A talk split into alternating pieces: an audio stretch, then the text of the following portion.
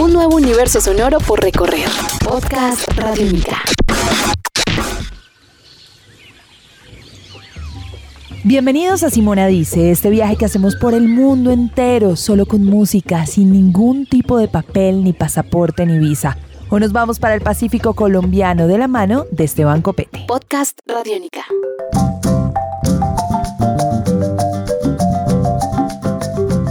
Esteban Copete es un músico chocuano, toda su vida ha trabajado, ha estado ligado a, la, música tradicional del Pacífico. Eh, en este momento radicado en Cali desde, mucho, desde hace muchos años. Fui fundador de un grupo llamado Ancestro, donde trabajamos música Pacífico con jazz y al día de hoy ya eh, estoy trabajando con, con, otro proyecto, con mi otro proyecto que se llama Esteban Copete y su Quinteto Pacífico, donde también trabajamos con la música tradicional, pero un poco más cercano a las raíces. Entonces, ese es Esteban Copete, músico intérprete de marimba de chonta y saxofonista.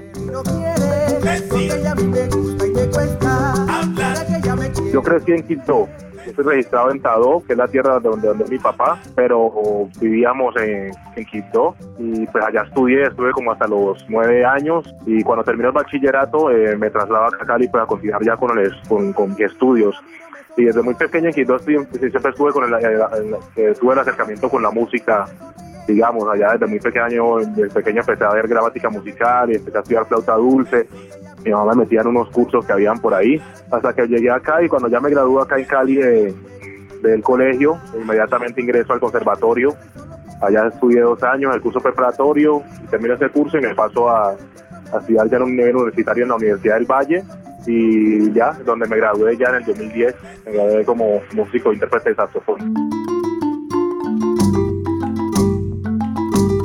Pues antes era algo, digamos, muy muy tranquilo, pues no se sentía tanto esos, esos rezagos, esos, esos conflictos armados que, que, pues, que ha marcado y que ha deteriorado tanto, tanto nuestra zona, ¿no?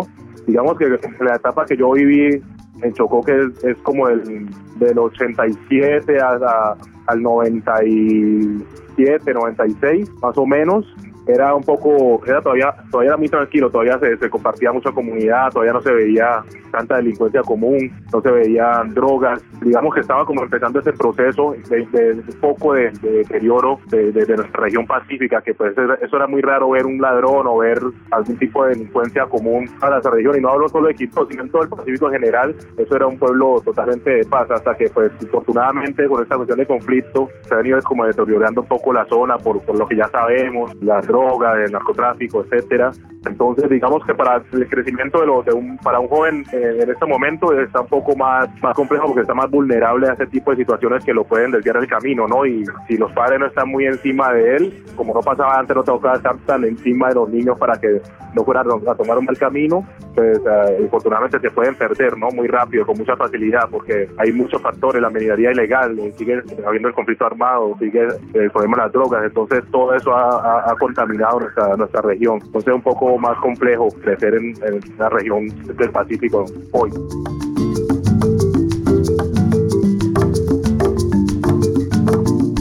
Pues no, siempre es algo que, digamos que las artes es algo que, que ayuda a, formarte como persona, como buena persona, te ayuda a adquirir más sensibilidad, también a, eh, siempre como te ayuda a encaminar, a encaminarte a ser una persona de bien, digamos que esa es la ventaja que tiene eh, la música, pues ya en este caso que estamos hablando, y también fue muy importante para mí porque pues siempre estuve pendiente de, la música cuando, cuando, cuando fui niño allá en el Chocó, entonces no me daba espacio para pensar en otras cosas, ¿no? Y, y yo pienso que es algo que se, se tiene que seguir comentando, se tiene que contar mucho más hoy por hoy por todos los conflictos que, nombramos anteriormente. Entonces, pero pienso que es algo que ayuda a que nuestra juventud mantenga por un buen camino y no se, no se desvíe a hacer cosas que no, que no deben, ¿no? Entonces, yo creo que es la importancia que, y la fuerza que tiene la música de, rescatar personas. Estás escuchando Podcast Radio Única.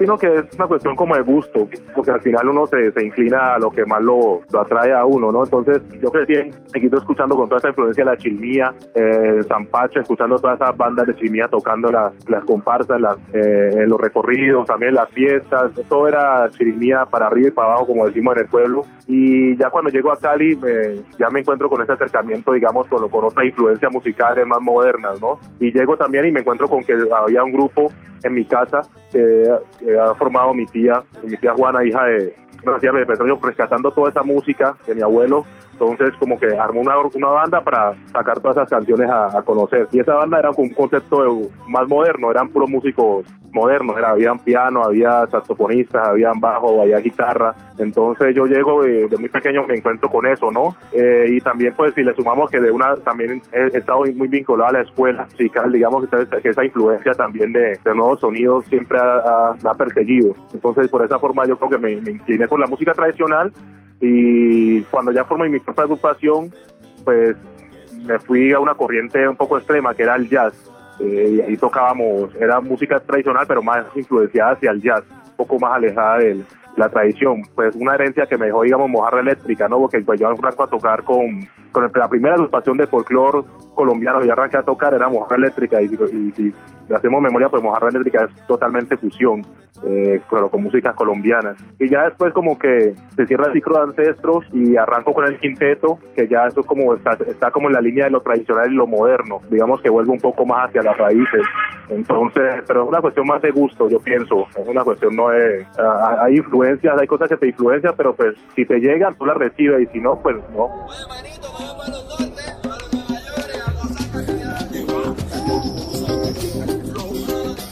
Yo entro a la Mojarra Eléctrica cuando conozco a, Jacobo Vélez, en ese tiempo era el director. En ese tiempo no se llamaba ni siquiera Mojarra Eléctrica. Nos conocimos para un Petronio. Ah, no, Jacobo lo conocí aquí en Cali en un taller que editó el maestro Bucandelario. Bueno, ahí empezamos, empezó nuestra amistad. Como al año siguiente, él estaba recién empezando esa exploración con la música tradicional del Pacífico. Entonces armó un combo con, con los músicos de, ese tiempo de Mojarra, Chucho Gaitán, Alejandro Montaña, Iván Zapata, Tomás Correa, Julián Chávez. Entonces, me querían participar y nos encontramos encontramos en una cuestión ahí como una coincidencia bien bonita de la vida, que nos encontramos en la entrada de la Secretaría de Cultura de Cali, porque yo no pude al final concretar mi participación y ellos estaban necesitando marimbero. Entonces nos encontramos, hey Jacobo, hey, tiempo inverte, ¿cómo estás?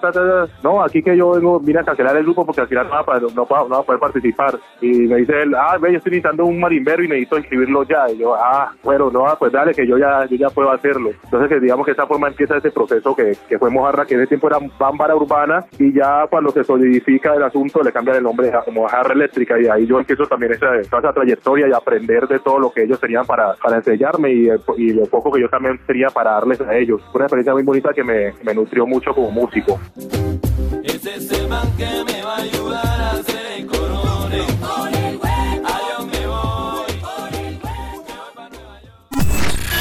Este es un podcast Radiónica. Descárgalo en radiónica.rocks.